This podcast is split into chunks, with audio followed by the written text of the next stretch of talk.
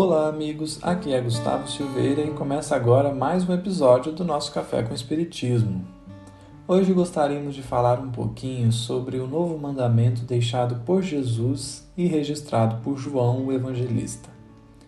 Um novo mandamento vos dou, disse o Cristo, que vos ameis uns aos outros como eu vos amei.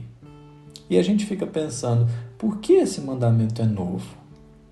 A pergunta vem do fato de que na lei de Moisés e mesmo em outras culturas, como a egípcia, a chinesa, grega, persa, enfim, em várias culturas já havia o que se convencionou chamar de regra áurea, que pode ser resumida e entendida no seguinte mandamento: Amarás o teu próximo como a ti mesmo.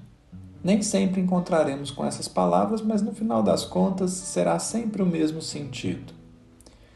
Bom, se já havia o mandamento de amar o próximo como a si mesmo, por que o mandamento de Jesus é novo? Poderemos citar três motivos. O primeiro é que o amor aqui foi elevado ao grau máximo. Não é qualquer amor, é o amor que Jesus tem por nós. O mandamento é novo porque agora carrega o como eu vos amei. E assim coloca a referência no amor do Mestre o horizonte foi ampliado. Na época de Jesus e ainda hoje, nosso amor frequentemente se circunscreve àqueles que partilham de nossas opiniões e crenças. Mas o que foi exemplificado por ele transcende os estreitos limites da concordância para atingir as culminâncias do amor incondicional, do amor que não tem razões para existir, do amor que ama, simplesmente. Em suma, é o amor do capítulo 13 da primeira carta de Paulo aos Coríntios. Mas esse mandamento de Jesus também é novo porque substitui a palavra próximo por outros. A palavra próximo também pode ser interpretada como semelhante. E nesse caso, o mandamento da lei antiga nos pede amar o semelhante. Dentro desse semelhante, eu poderia interpretar aquele que compartilha dos meus pontos de vista, ou, de forma mais ampla, poderia interpretar como sendo os seres humanos de modo geral.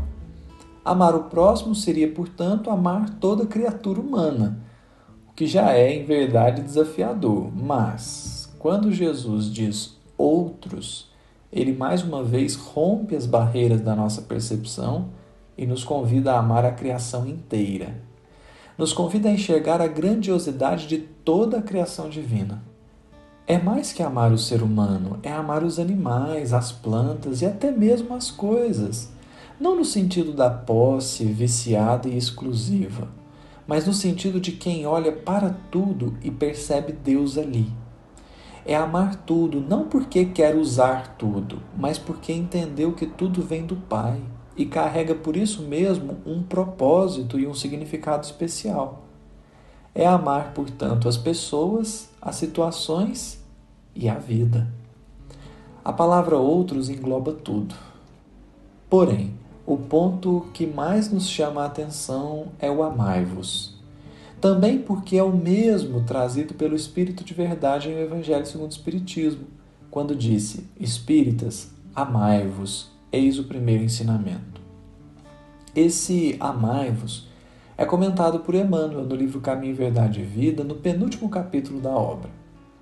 Ali, Emmanuel vai dizer assim: A recomendação que vos ameis uns aos outros como eu vos amei assegura o regime da verdadeira solidariedade entre os discípulos.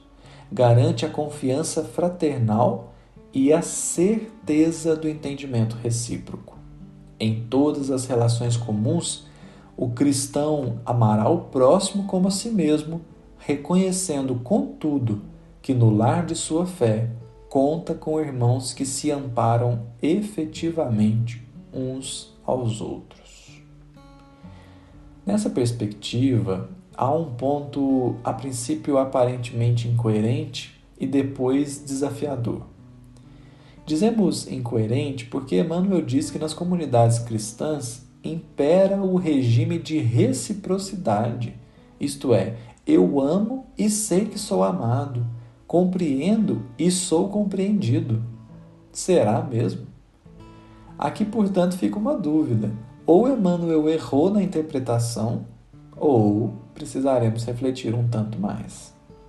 Na minha comunidade cristã, seja ela qual for, eu até penso que amo, mas será que posso dizer que sou amado?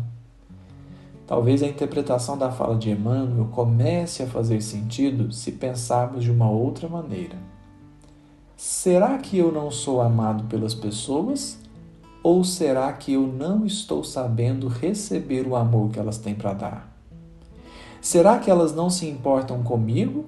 Ou será que elas só não atendem às minhas expectativas de cuidado? Nesse sentido, naturalmente seremos convidados a refletir que muitas vezes, inúmeras vezes, as pessoas dão o seu melhor para nós e nós desprezamos tão somente porque esse melhor não é o melhor segundo o nosso entendimento. Existe, por isso mesmo, uma barreira a ser transposta a barreira do próprio interesse. Para alcançar o outro é preciso sair de mim mesmo e me colocar humildemente na posição de quem recebe, ainda que sejam migalhas, mas que está verdadeiramente disposto a viver no regime de reciprocidade. Amo com o melhor que posso amar, mas recebo do outro aquilo que ele pode dar. Não o que eu quero, não o que eu idealizo, não o que eu determino, mas aquilo que o outro pode dar, e buscarei com boa vontade fazer o melhor perante o melhor do outro. Assim como Jesus o fez em todos os instantes da sua vida assim como o Mestre fez na multiplicação dos pães, recebendo os míseros cinco pães que os discípulos tinham, mas com isso alimentando milhares de pessoas. Assim somos convidados a fazer. Deixar nossas expectativas em relação ao outro de lado, para acessarmos a realidade que ele verdadeiramente é capaz de sustentar. Nesse momento, estaremos verdadeiramente atendendo ao mandamento de Jesus, porque então compreenderemos que não temos o controle sobre o que o outro pensa, faz ou fala, mas, se de boa vontade eu me predispuser a fazer o melhor perante aquilo que chega para mim, então não só estarei amando, como também me sentirei profundamente amado. Que Jesus nos abençoe e até o próximo episódio do Café com Espiritismo.